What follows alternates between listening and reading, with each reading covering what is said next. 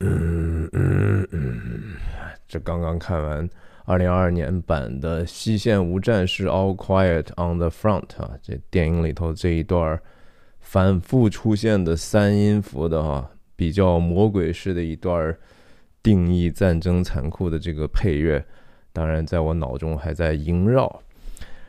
All Quiet on the West Front 啊，今天跟大家聊聊这部电影。这部电影今年也在奥斯卡。上提名了九项大奖啊，最佳影片、最佳外语片、最佳摄影、最佳制作设计、最佳视效、最佳声音、最佳化妆、最佳配乐、最佳改编剧本。但是我确实觉得，可能他能拿到的不多哈。首先视效，我觉得肯定是《阿凡达》了。然后最佳影片还是比较困难的。那十个里头，我个人比较倾向于斯皮尔伯格那一个，或者是塔尔。当然，我还是相信很有可能是伊丽舍林会赢啊。呃这个关于奥斯卡的预测，我回头再单做一集啊。我们今天说这部电影，那我觉得这部电影首先整体观感上确实是一部非常细腻、奇观。呃，视觉效果非常冲击性很大的一部作品。那同时，我还是觉得它虽然优秀，但不够优异。它还是没有真正的让我脑中给我更新的关于战争的领悟，或者是关于世界和人性的领悟。为什么它是在这样的一个层面上意义欠奉呢？呃，我等会儿可能最后会说这个点啊，跟大家自我介绍一下，我叫徐亮，我人在美国加州旧金山湾区，和大家通过电影和泛文化的话题探究人生的意义。我分享的方式就是一镜到底，不剪辑，所以说错或者说的啰嗦的地方，请您见谅。特别推荐哈，我最近做了很多关于这一届奥斯卡的最佳影片的一些影片的评述，啊，说的不一定对啊，这是我个人的观点，但是如果你有兴趣的话，可以去看一下我那个合集。那这个电影，首先我觉得最值得看的一点，是因为他是德国人哈。这个德国导演他其实是美国教育出来的哈，他是在纽约大学的。但是影片用德语作为呈现的语言是很很可贵的，因为这部小说。是作者，人家就是德语写的，然后他本身也是德国人，是他自己在一战中这些经历，他写成的书，是一九二九年还是二八年那个时候写的，这么多年了，将近一百年了，这个小说被拍翻拍过很多电影，但是没有一次是用德语拍的。我觉得这一次让一个德国人用德语拍挺好的。那 Netflix 发行的。然后只花了两千万美金啊，真不容易。我是觉得从制作上来讲，真的是非常的厉害啊。然后他他这个影片故事要表现的就是德法在这个一九二一九一七到一九一六到一九一九大概这个时间啊，刚好是在战壕战焦灼的这样的一个 deadlock 啊，就是死结。这是一个非常非常一战非常残酷的一个过去，就是。对战双方，大家都深挖洞、广积粮，然后就经常因为要争取，可能也就几百英尺的这样的一个距离拉锯战，然后就要死非常非常多的人，然后在这个战壕里头生存条件之恶恶劣哈，是你想我前一段时间分享的《指环王》系列的作者。托尔金呐，托尔金也是一战回来啊，他他为什么要写《指环王》呢？就是因为一战的这些目击的这些残酷的这些事情嘛。那当然，再做一个广告哈，我解读了《指环王》十十二期的样子，希望大家也去看一下。关于地沟战或者是战壕战 （trench warfare），我还推荐一个著名的作家哈，这个作家他的两部其他作品肯定一说你就知道，《动物庄园》和《一九八四》。乔治·奥威尔，乔治·奥威尔曾经还写过一本书叫《致敬加泰罗尼亚》，这是他自己的一个亲身经历的，你可以说是报告文学吧，它是一个纪实性的一个非非虚构的书。我看过哈，我觉得关于战壕这里头的生活非常的细腻，看着人非常的痛苦，呃，但是也也非常的生动毕竟是乔治奥维尔写的这部电影，在原著的基础上，它有一些发挥啊，特别是在这个外交外交的这个 front 这这外交官的这些事事情，那多多少少其实也把这个历史的视角。从原来原著上呢，等于说拉得更大了，能看的好像更完整了，因为它多多少少提到了一些，其实我们在谈谈判桌上可以看到这个法法国人对德国的过于压制和过于无情的这种苛刻的条件哈。甚至后来的凡尔赛条约，都是导致最后二战，甚至希特勒上台，然后导致又一次灾难爆发的一个埋下的祸根嘛。那但是其实这个事情是完完全全这一波电影人所加入的哈，这是为什么他可能获得最佳改编剧本的一个原因，就是他带着好像新时代的一些。看法，他把后面的一些大历史的东西巧妙的放进去了。当然，另一个另一个原因，这个电影获得如此多的注意，还是当下的世界局势啊，这个俄罗斯和乌克兰的这个事情，使得这部电影，我觉得今年有可能在政治风向标上获得更多的优势啊。其实这是我不愿意看到的，我还是觉得。呃，它这个所呈现的东西呢，还是停留在比较表面化的层面，容我这么说吧。那这个电影也去掉了原来的小说和和以往一些电影都很看重的一个场景，那就是这个主人公 Paul 其实是曾经回家探亲过的啊。当他回到自己的故乡的时候。他就已经发现，就是他的思想已经和过去的这些人没有上过战场的人完完全全不同了。他们他们已经格格不入了，因为其他的人无法了解到这个战场上战争到底意味着什么。那我是分享几个我觉得印象非常深刻的场景啊，这是我觉得非常优秀的场景。首先是在电影其实在进行没多久的时候。我们第一次看到 Paul 的时候，其实前头是一个场景的桥段，是我们知道这个亨海尔里希的这个阵亡战士的军衣或者以及他的靴子，然后送到后方，经过女工的手呃清洁，然后再缝缝补补之后，就放到了一个军用卡车上，要运到这个德国北部的这个地方征兵的地方。那这个场景结束之后呢，就接了一个乡间的一个，可能是早晨的一个镜头啊，非常美妙，蓝蓝的天，白白的云，然后光线也很柔和啊，有乡间的树，然后我们看到，首先是一个人在骑自行车哈，往画面的这个左边在走，然后后面那个卡车呢，其实就是军用卡车，满满装载着这些阵亡。将士的用过的衣服和衣物的车卡车，从超过了这个骑自行车的主人公保罗，然后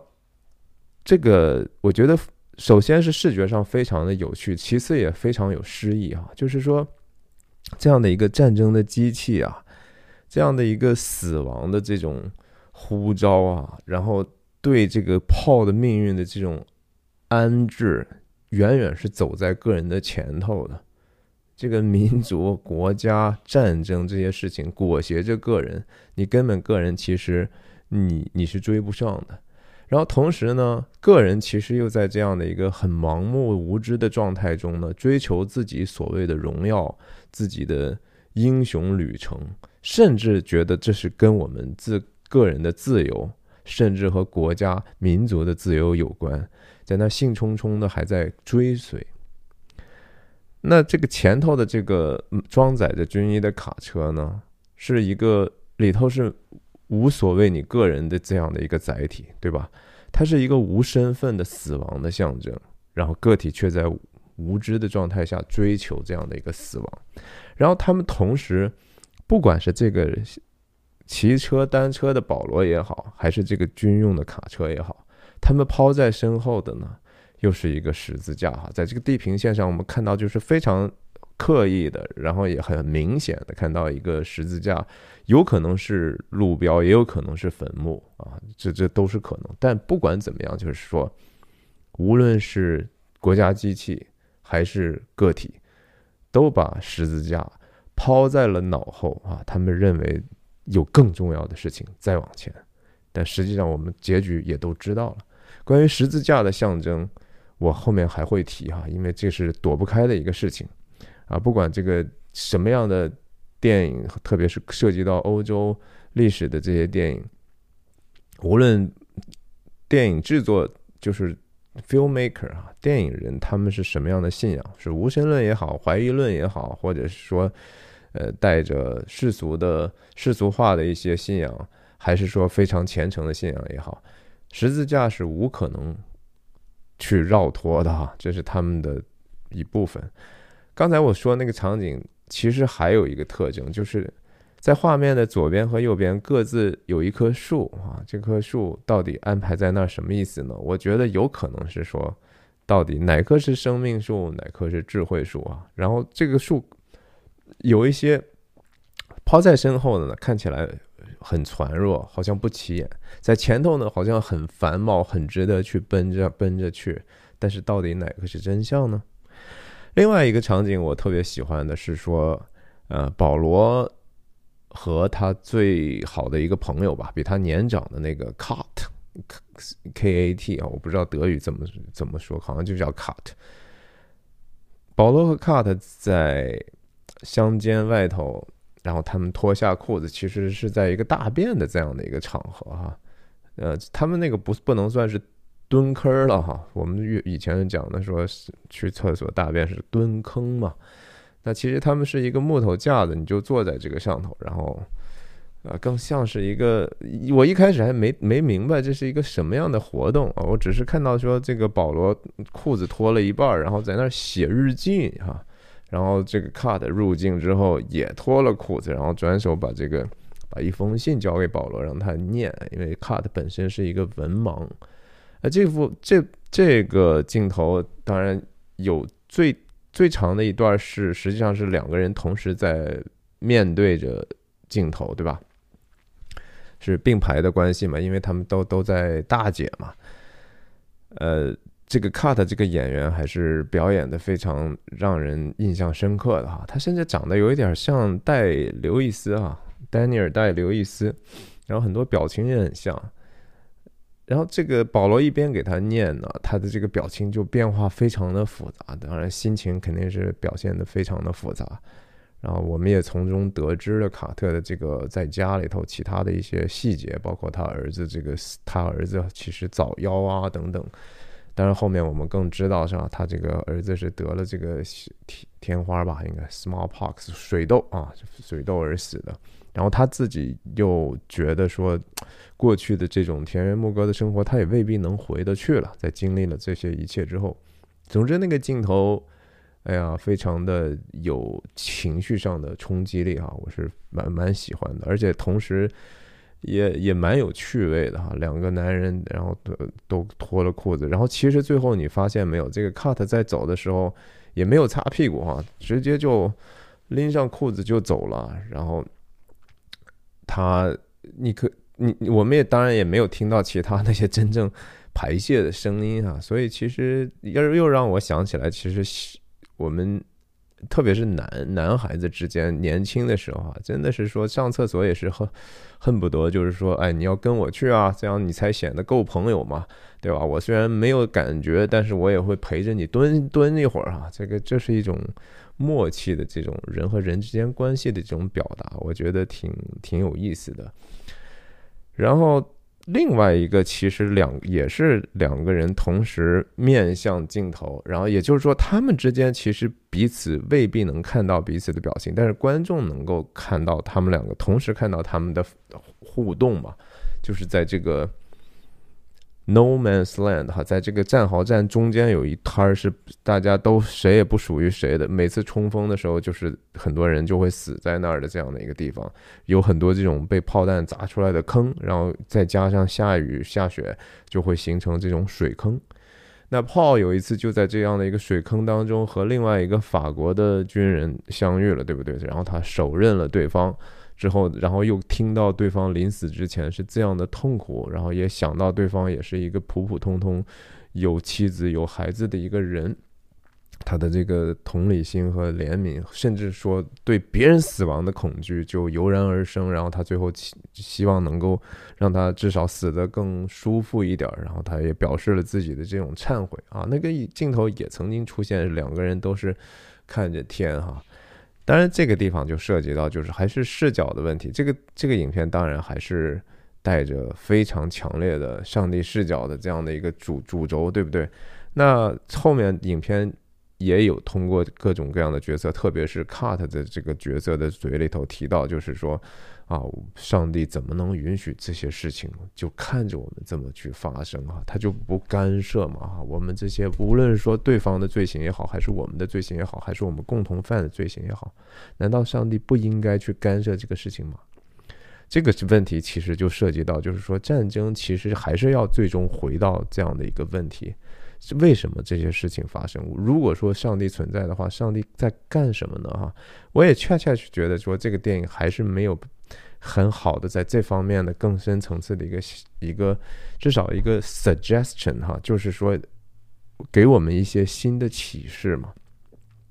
等一下我们再说这个问题哈。另外一个场景我喜挺喜欢的是说，他们 cut 和 Paul 去偷鹅之后回来的这个。第一次的烹调的是吧？一边烹调，大家非常的高兴。然后烹调好之后，也是好久没有油水了，大家吃的非常香。吃完之后呢，然后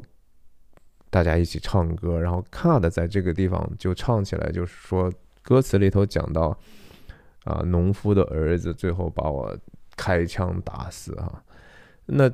Card 这个人好像是有一点点。故意设计的这种乌鸦嘴哈，他其实说了很多关于自己的事情和别人的事情，那最后都是真的那样发生了，而且是非常悲剧性的那样发生了。他不光说自己这个被农夫的儿子打死，这个后面是这样发生的，他还跟跟另外一个叫 Jordan 哈，Jordan 的这个这个他们一个一起的一个蛮好蛮呃亲密的一个战友，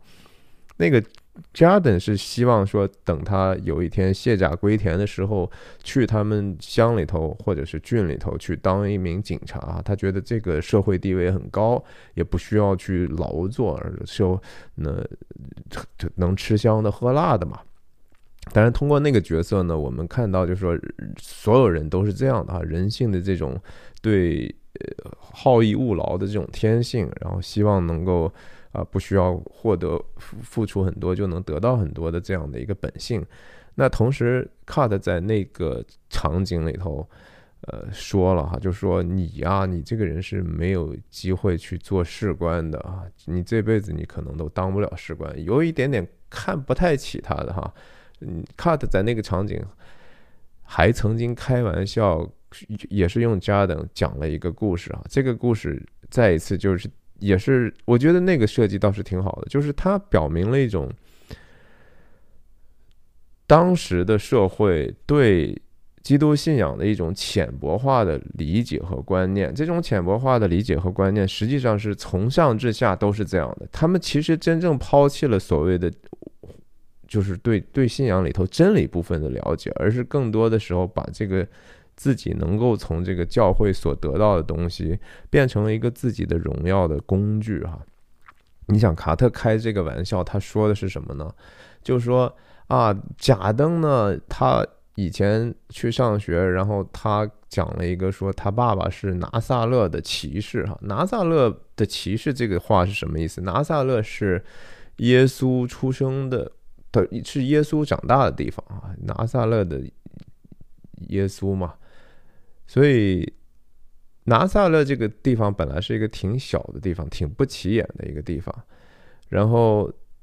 因为圣经的缘故，因为基督信仰的缘故呢，这个又成为一个好像挺高大上的名字了啊。拿撒勒的骑士啊，骑士本来是一个欧洲的这种很很有传承的这种制度安排啊。骑士本身是有很很好的这样的一个社会阶层的，你。拿撒勒的耶稣本来是一个木匠哈，他是非常非常不起眼的，无家型美容。其实他传道三年，然后也就死了，哪有什么骑士在他身边，对不对？是，也就是说，基督身边其实根本没有这样的一些附庸的人，好像这些附庸的人本身又能因为跟随耶稣得到多少荣耀呢？也不是啊，因为这个本身是一个谦卑，最最谦卑的一种姿态。跟随耶稣是一个需要非常非常谦卑的一种姿态，是说你每天要扛起自己的十架，跟着耶稣嘛，对不对？你你你骑士是什么？骑士是要骑大马的，要拿非常牛的武器的，对不对？那当然，后来这个笑话的结尾就是说啊，其实你你家没有这样的家底儿哈，你其实是可能是头是个谐音梗吧，就多多少少讽刺你这个假登的这种底层的这种人的这种虚妄的念头，然后呃也也嘲笑你的这种不切实际的梦想吧。那同样的那场戏还记得吗？就是有一个他们的战友看到几个法国女人。赶着车走的时候，那个一个叫 France 的也，France，France，France 也是炮的同学嘛，对吧？他们一起征兵一起来的。France 就居然，呃，傻乎乎的就去跟人家去认识一下，然后就跟人家走了嘛。他其实后来那天等于说，真的他还泡到一个姑娘哈，他当天晚上和这个姑娘还卿卿我我了一番，最后拿了拿回去这个法国姑娘的这个围巾，这个围巾当然是。肯定是有所谓的这个少女的体香的，然后他就在这个宿舍里头啊，他他们住的地方给大家传传过来传过去，大家都想闻一闻哈，然后都各自因为都是年轻男性嘛，有很多对女性的这种幻想啊什么的，这些东西其实挺有趣味的哈。这是这是呃，包括另外一个他们的战友在这个火车站还是什么地方看到这个。表演戏剧或者是什么的一个海报啊，上面有一个黄裙子的一个女女生的这个形象，哎，他也觉得一下就激发了他这种对女性的这种怀念或者是渴望哈，或者是对暴力本身的这种憎恶啊，大家都是，他就把这个切下来，用刺刀切下来这个海报，后来挂在他战壕的这个墙上哈，都是这些符号其实是非常有意思的。然后我我只是觉得。有可能可以再再多一点点这这一类的元素哈，然后能够让我们更好的把战场和我们自己的这种渴望、我们自己的局限、我们自己的贪婪、我们自己的虚妄和集体之间这种非理性的这种对峙呢，有更好的一个连接。我们能够发现这其中的一些隐秘的关联，那那难道不是一个更好的一个文艺作品的可以达到的目的吗？那在这个德法的这个火车上，他们签署这个暂停停火协议的这个，其实我觉得那场也是呃安排的非常的有有有有心思哈。首先是呃那场戏，这个法国的军官可能是。很高级的，可能是总司令、指挥官级的，他不是要准备去接受德国来的这帮代表团的，等于说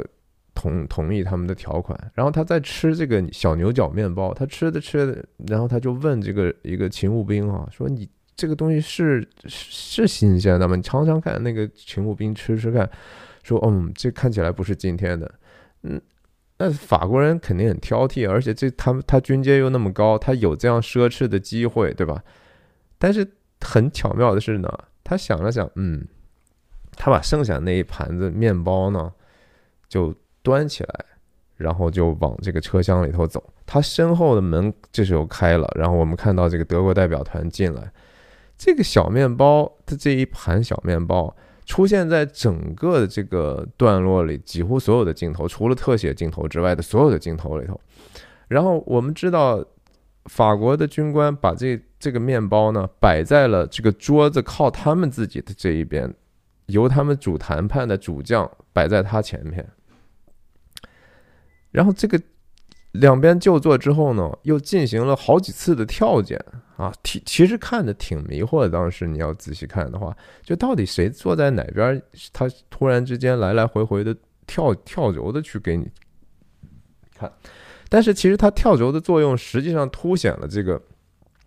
面包盘的这个摆放的位置不在那个中间哈。这个当然就是很很微妙的在提示观众，就是说这个停火协议的之不公平啊，这是个太偏了。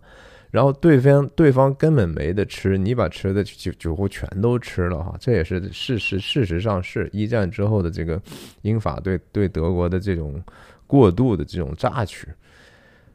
呃，然后真的是每一个镜头都会出现那个面包的样子。这个面包当然同时还是一种心理上的优势啊，这是一种后勤上的优势，而且这种后勤上的优势其实是强撑出来的。就像他的台词一样，这是不是已经不新鲜了呀？但不新鲜，我也要摆在前头。这我其实打仗不是吗？法国那边不也是打的稀巴烂，也是其实要蒙受巨大的痛苦，对不对？他们的士兵也是天天天阵牺牲那么多，可是他们在当时认为德国这边因为所谓的民主社会党的这个软弱，他们看到这样的机会了，他们就。显得自己很强势哈，显得自己物资很充裕，这是这个电影非常微妙的。我觉得就是温，因为是德国人拍的，所以能把这样的一个细节不公平用这个面包的摆放的位置表达了一番。然后最后你看这个，呃，法国的将军在把这个整个协议书往过递的时候，突然一下镜头变成俯拍哈，然后协议书是。Literally 是越过了那个面包的盘子，然后过去的啊，就就是说，我们真的是靠的这个，看看谁先饿死啊，谁先死光，谁先，哎，反正就是你可以自己解读了，这个我意思还是有可能很很多义的啊，这也是电影的魅力嘛，就是一个同样的一个符号，你可以给你不同的一个思思考的一个空间。那最后结束之后又开始挑拣，就是说，实际上我觉得那个意思是说，这个谁输谁赢哈，还很难讲呢。就是说，你从一战，你现在当时啊是这样的赢了，但是你后来还是要蒙受，就是说，因为原来历史问题而遗留下来，还是要继续牺牲，还是要做出来非常多的流血。当然，二战虽然德国输了，但是你也不能说啊。法国就赢了，对不对？法国又被打个稀巴烂，然后你也不能说二战的结束之后，一直到今天，所有的问题都解决了吗？未必哈，很多的这种怨恨，其实可能甚至是对世界格局的这种影响，它会因为我们人的这种罪性，我们人的 sinful nature。而变得更加的不可收拾。这个是什么时候？这个坏的这些东西会再次浮动上来，谁也不知道。我们是不是现在已经看到一些端倪呢？我们也不知道。可是就是说，这样的一个道理，就是我们看到人类的历史，你其实可以无限的溯源回去，溯源回去哈。就是说，这个东西发生是因为过去发生了一些事情，然后怎么怎么样？那你最后按道理，你能溯源到哪儿呢？你要用一个更高、更大的眼光来看，不就是又回到 伊甸园的问题了吗？还是说伊甸园发生那个人的原罪的问题，对不对？关于原罪是什么，我其实在过去的很多很多的 video 里头都多多少少提及过。我不是说今天适合展开，但是这个事情大家可以思考一下，什么是埋下祸根的那个东西？以后有机会再跟大家讲这个。那我当然同时觉得这个电影里头有非常非常多，其实我不是特别喜欢的这种刻意的设计啊，特别是说这个开场的这个 prologue，呃，我们知道这个看完之后，你知道亨德里希其实并不是那个主角，但是他是可能故意这样的一种设计感，就是说啊，让你觉得说这个是主角，给了他那么多建立的镜头啊，结果他居然就居然给死了，对不对？然后他的这个名字啊，他的身上的。带名字的衣服啊，什么什么的，原来是要要通过这样的一场戏呢，等于说给我们主人公的出场呢埋下一个更大的阴霾哈，就是说这是一个不祥的东西，而且这个东西确实是有前后呼应的。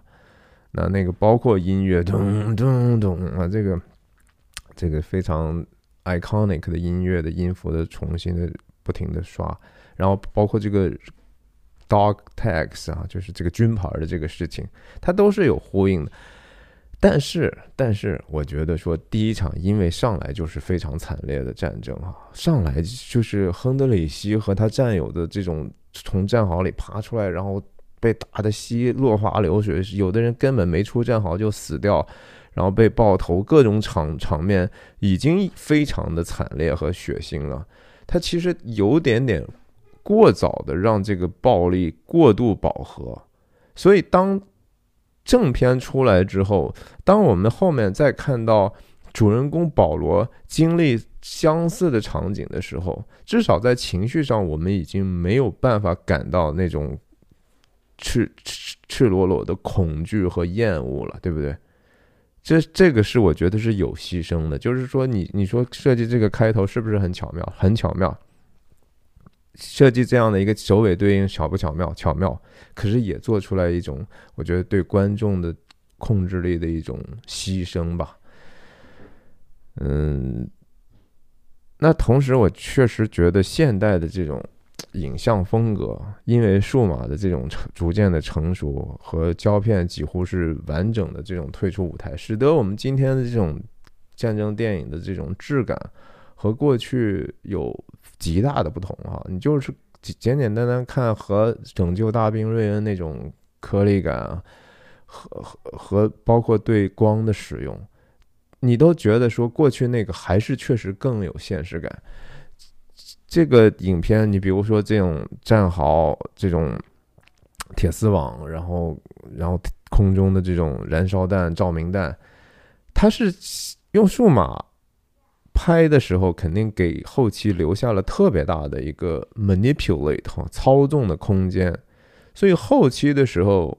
有几乎很多的摄影工作变成了一个其实是绘画的工作，是 painting 的工作哈。在我们能不能让这个地方更暗，那个地方更亮，这个地方更饱和，把这个颜色弄得更暖更冷，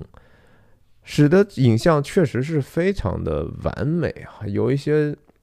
几乎是油画一样的，比如说在这个。有一个镜头是镜机位在战壕里头，然后战士们已经踩在这个小平台上，然后大家都瞄着外头的的那个镜头是滑轨的，那种冷色那种色调是真的是过于完美了，甚至比油画还要完美。因为油画毕竟还是人的这种手上的用对各种颜色的计算之后哈，它不可能说下笔之后没有影响，它它最终它形成的是一个逐渐累积和和和不断的错误和修正错误的结果，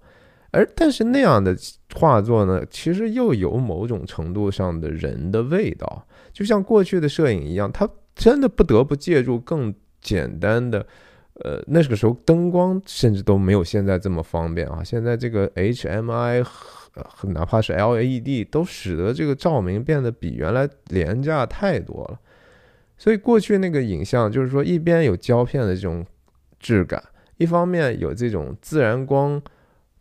或者是说有时候很硬的这种光的这种痕迹。我们现在看到的东西和以前看到的东西真的很不一样。但是因为这个每一次。对氛围渲染，以及对人物特写或者是场景戏，特别在暗光的低光的这种照照度下，你就觉得那个影像特别特别好。但是反而电影不是这个这部影片不是说经常就插一些空镜头嘛，对吧？自然呐，森林呐，然后甚至动物，对吧？狐狸啊什么的。反倒那个本来应该是说自然对对这种暴力形成了一个极大的反差，right 啊，这是多么的敬意和和和和柔美，然后这个是多么的肮脏和和和 muddy 哈泥泥泞，然后不合理那种大地被炸开的这种伤痕，可是因为后者那个本来作为丑陋的那个影像过于的漂亮了。它修饰的如此的让人看的值得欣赏，吸引我们的视觉注意，而那个自然就显得没有那么的美妙了啊！按道理，人最人们人们对自然那种我们情感上感觉到的那种美感，实际上比我们日常看城市要好得多，对不对？你出去，你在高山峡谷，如果日出日落，那个颜色和给你的心灵冲击太大了呀！在这影片里头没有那么大呀。我仍然是看到影影像啊，树林、雾外、幕外，来那个阳光透过这个树叶或者树梢的这种上帝之光。可是反差没有那么大，这我就觉得数码影像在这方面打败了自己的目标哈，defeat its own purpose 啊，我觉得不是那么理想了。然后还有一个瑕疵，我觉得我挺难接受的哈，甚至说这个是剧作上的一个，我觉得至少没有很好的去解决的一个问题。中间不是有一幕，就是保罗这个我刚才讲了，在这个泥坑里头杀死对方之后的这种忏悔啊，这种忏悔，无论是说出于什么样的信仰，他他这是人的层面忏悔。我相信，就是说不需要什么信仰，你也是第一次。如果说手刃一个另外一个人，这么近距离观察他死亡的时候，这个对你的良心和良知和认知的冲突冲击很大。那可是这个事情，既然对他是有冲击、有影响的，我是觉得，毕竟这是个故事嘛，他的这个影响多多少少应该在后面还能够让我们看到，对吧？就是说他改变了，他已经从那个事件之后呢，不再是过去的自己了。可是就没有，我觉得，当他最后一次，他们那个疯狂的将军下令他们在十点四十五继续进攻的时候，在最后。短短的十五分钟内，我明白这个军令如山，明白这个说你必须得冲锋，但是他在那个冲锋和搏杀的大量的长镜头里头，还是确实是表现了主人公更为英勇的，甚至他有一点点第一视角的这样的一个序列。这个序列实实际上，我觉得和前面的那个信息呢。就有很大的冲突，就是那他这不是更有什么变化呢？对不对？我我等于说人物又回到了起点嘛？那那那你这个人物弧光是怎么设计的呢？最后还是我我我说的那个深层次的意义，还有还有很多意义欠奉的地方。比如说和十和教会的关系，和十字架的关系，我们知道在电影里头出现过，在这个教会的废弃的教会里头发生了很多的戏，对不对？呃，救助伤员那个地方也是教会，然后之前可能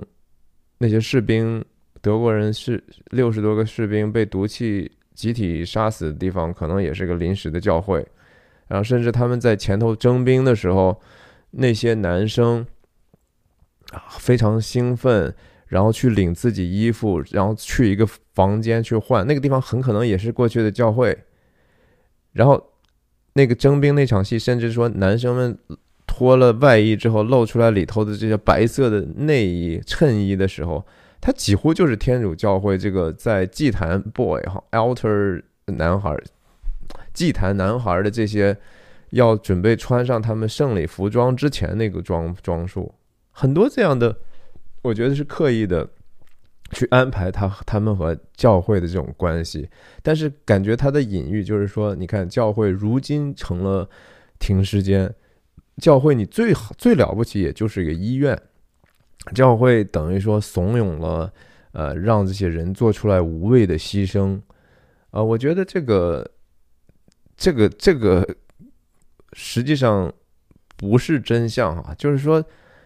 那是个表象，是在战时的时候，那那确确实是可能很多教会的这种设施做了这样的一些事情。首先做这些事情也不算什么呃邪恶，对吧？就是让变成医务站又又怎样？可是他没有提。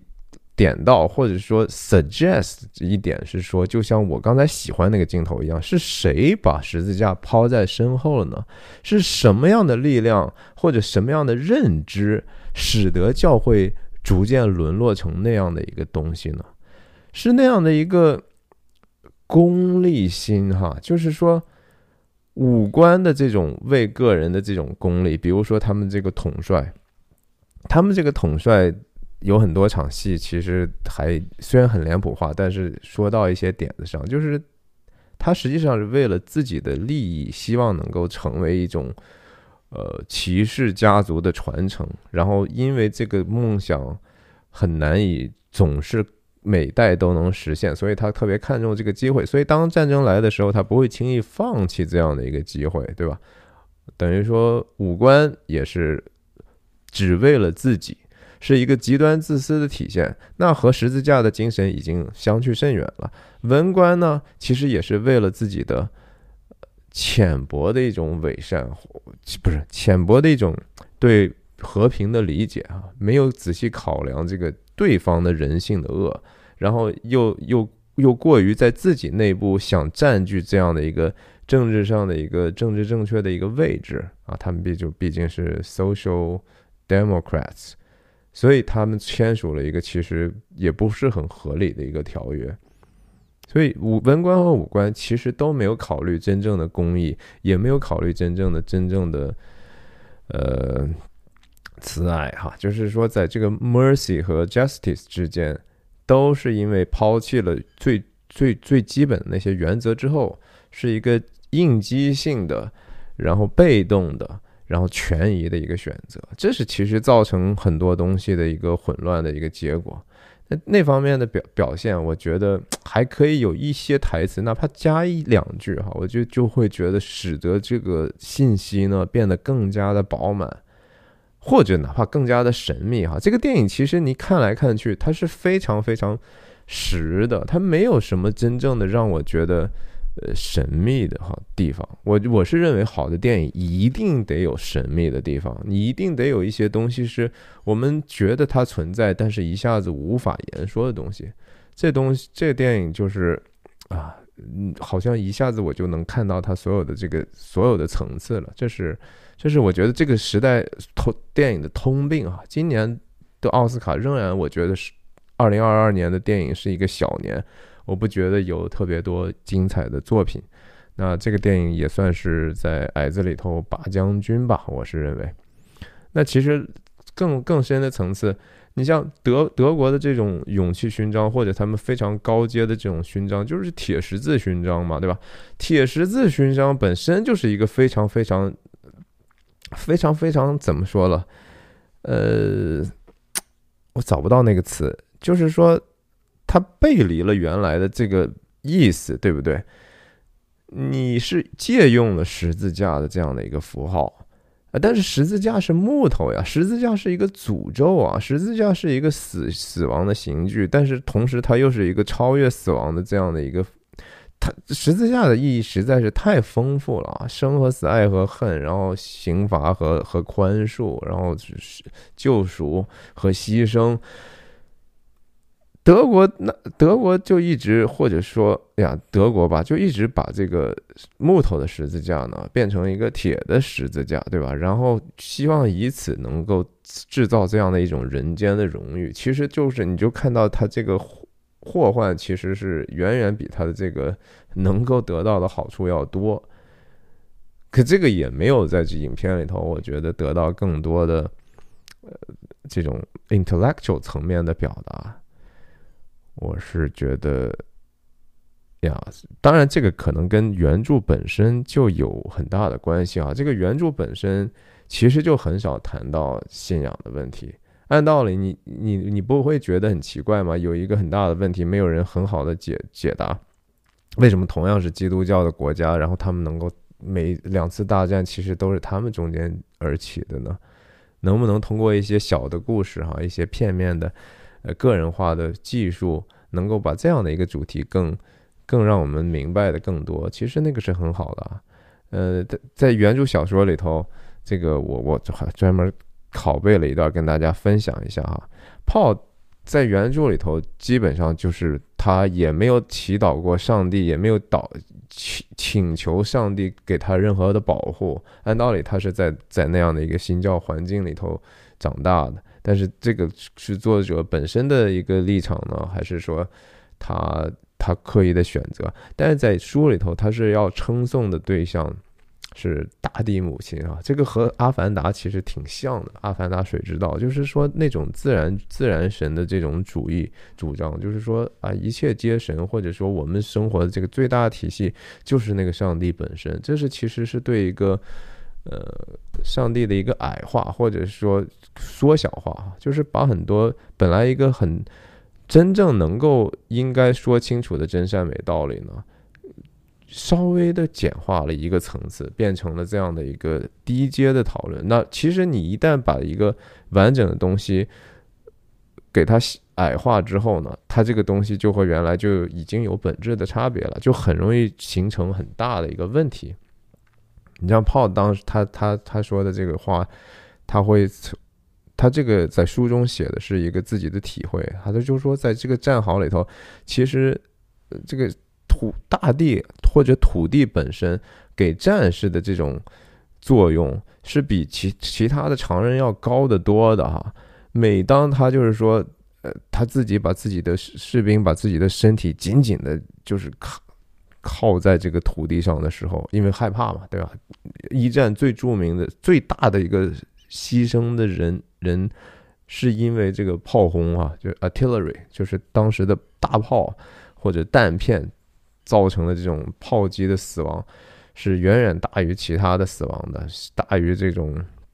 毒气。毒毒气据说一共是死了一万人，但是你想，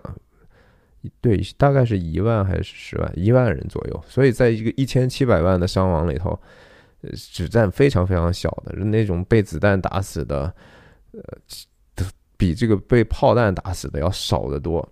所以一战的时候，士兵经常就是紧紧的把自己靠在土地上啊，无论是说战壕的侧壁也好，还是说真正在土田间也好。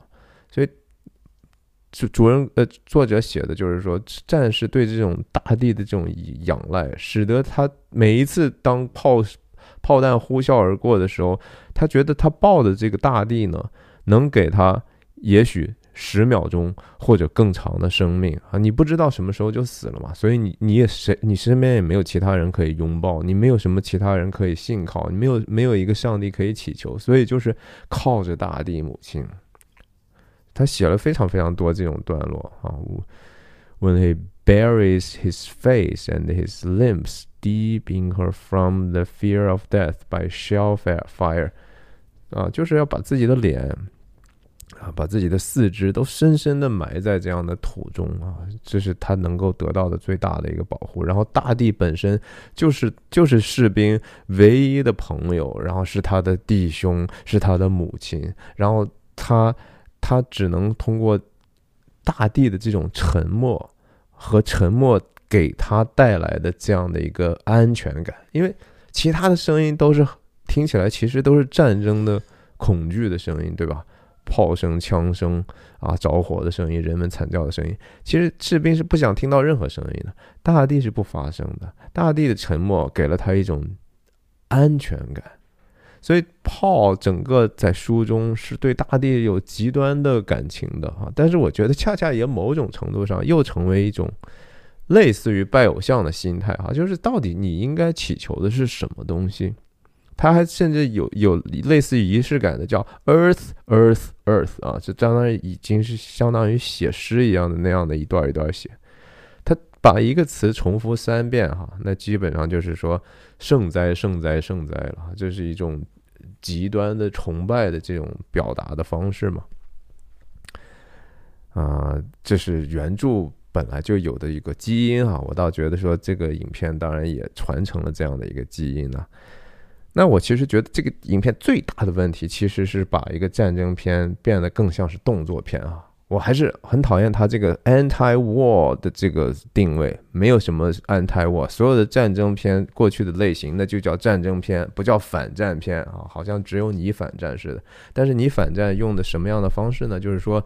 我用无所不用其极的各种的 graphic 的血肉的血腥的野蛮的场面，去让你知道战争的残酷。这个其实我是觉得这个工作有意义，但没有那么有意义啊。这个东西东西很很大，很容易会又被电影人变成其实自己崇拜自己的一个偶像。就是你看我能把这个东西拍的这么害怕，就是说我我我你们看过战争电影，你们都知道战争电影很可怕。来，我来拍一个比这个以前的都更可怕。我来给你们看一些你们过去想也想不到的更更恐怖、更让人惊骇的场面。但这其实恰恰就失去了，我觉得从底层的逻辑上失去了一个战争片能够立住的一个道德立场啊！这电影的动作场面有时候真的只是为了动作，我觉得，甚至说越到结尾，这种短板暴露的还越越。更明显哈，就是说我刚才说了，炮按道理有了那样的一个变化之后，最后一次冲锋，你最后十五分钟在在停战之前的这种非常英勇的这种表现，然后关键在镜头和场面设计上呢，也是他和敌人肉搏的时候，对不对？对方把他摁在泥里头了，他他几乎呼吸不上来，吹泡泡，然后呢？接下来发生的东西几乎是好莱坞最烂的那种、最庸俗的动作片里头，就是说啊，我们看到他已经没办法，但是突然之间前景是一个石头，是吧？他就伸着手，那么方便的啊抓上这石头，然后咣一下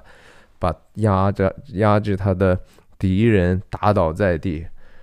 那种，然后两个人摔摔摔进这个更深的战壕，有有有房顶的这小黑屋之后。啊，地上又是摆着一把枪，然后两个人还要用 eye line 哈，用用眼睛看一下，然后造成那样的一种毫无意义的张力哈，这这已经是好好莱坞之最了哈。就是说，这动作片这么难看，你们还是在这样的拍。在香港电影，人家在八十年代都已经不用这种手法了啊，他们还在用这样的手法，就我是觉得。没有任何的意义，然后你没有办办法从这些动作场面里头获得其他什么更深层次的启发，没有新的心灵体验。你说这个这个反战片给我反了什么了啊？你你在什么层面上告诉我有一些新的东西我不知道的吗？我真的觉得没有啊。这这个这个这种讨论就和说在这种论坛上。当年讨论任何一个关于社会公益的主题一样，最后的讨论的结尾一定都是楼主是希特勒，他就是变成了一个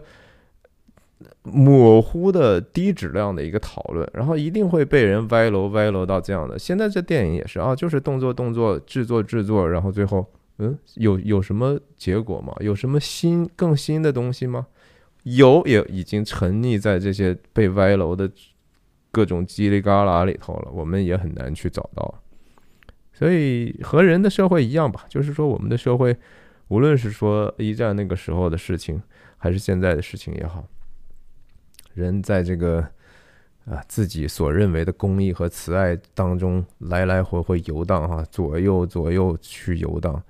当然，这也恰恰证明了，就是说耶稣那些话还是真的哈，进入天国的门是窄的。那影片的结尾的时候呢，最后一结束之后，又和现在很多的片子一样，要给你一些现实或者历史的再教育哈，说啊，一战怎么怎么样，是 trench warfare 怎么样残酷，然后死了多少人，这些东西难道不应该是他们西方的在课本上每个人都应该知道的事情吗？哎，还真不是。就是因为他们不知道，就是因为他们太多的人不知道了，所以得通过电影这样一个其实特别大众化的一个东西呢，哎，告诉你们是发生过这样的事情啊，世界还有还有大两次大战呢，你们知道吗？你们知道一战死亡的人数其实非常多的，你知道吗？就是你讲了一个故事，难道只是要教给别人一点点历史吗？能够别人通过。谷歌维基百科三秒钟就能得到的一些事实，你就难道这就是你讲讲述故事最后要落脚的点吗？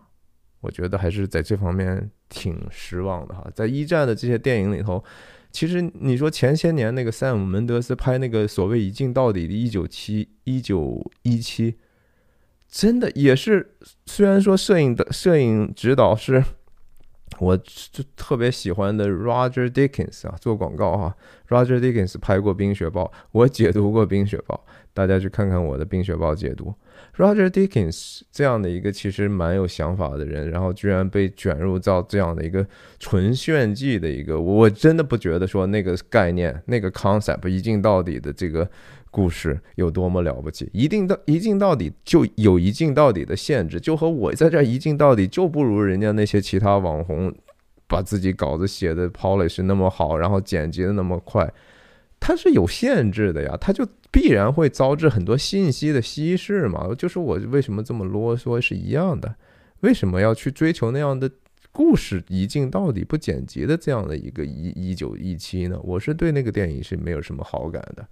那其实一战的电影更好看的可能是库布里克拍那个《Path of Glory》哈，光荣之路，大家有机会看看那个。当然有机会，我要真的有机会的话，我倒是可以跟大家。列一个我自己的我心目中伟大的战争片，但是也不知道猴年马月了。今天就跟大家先分享到这儿，谢谢您的收看，再见。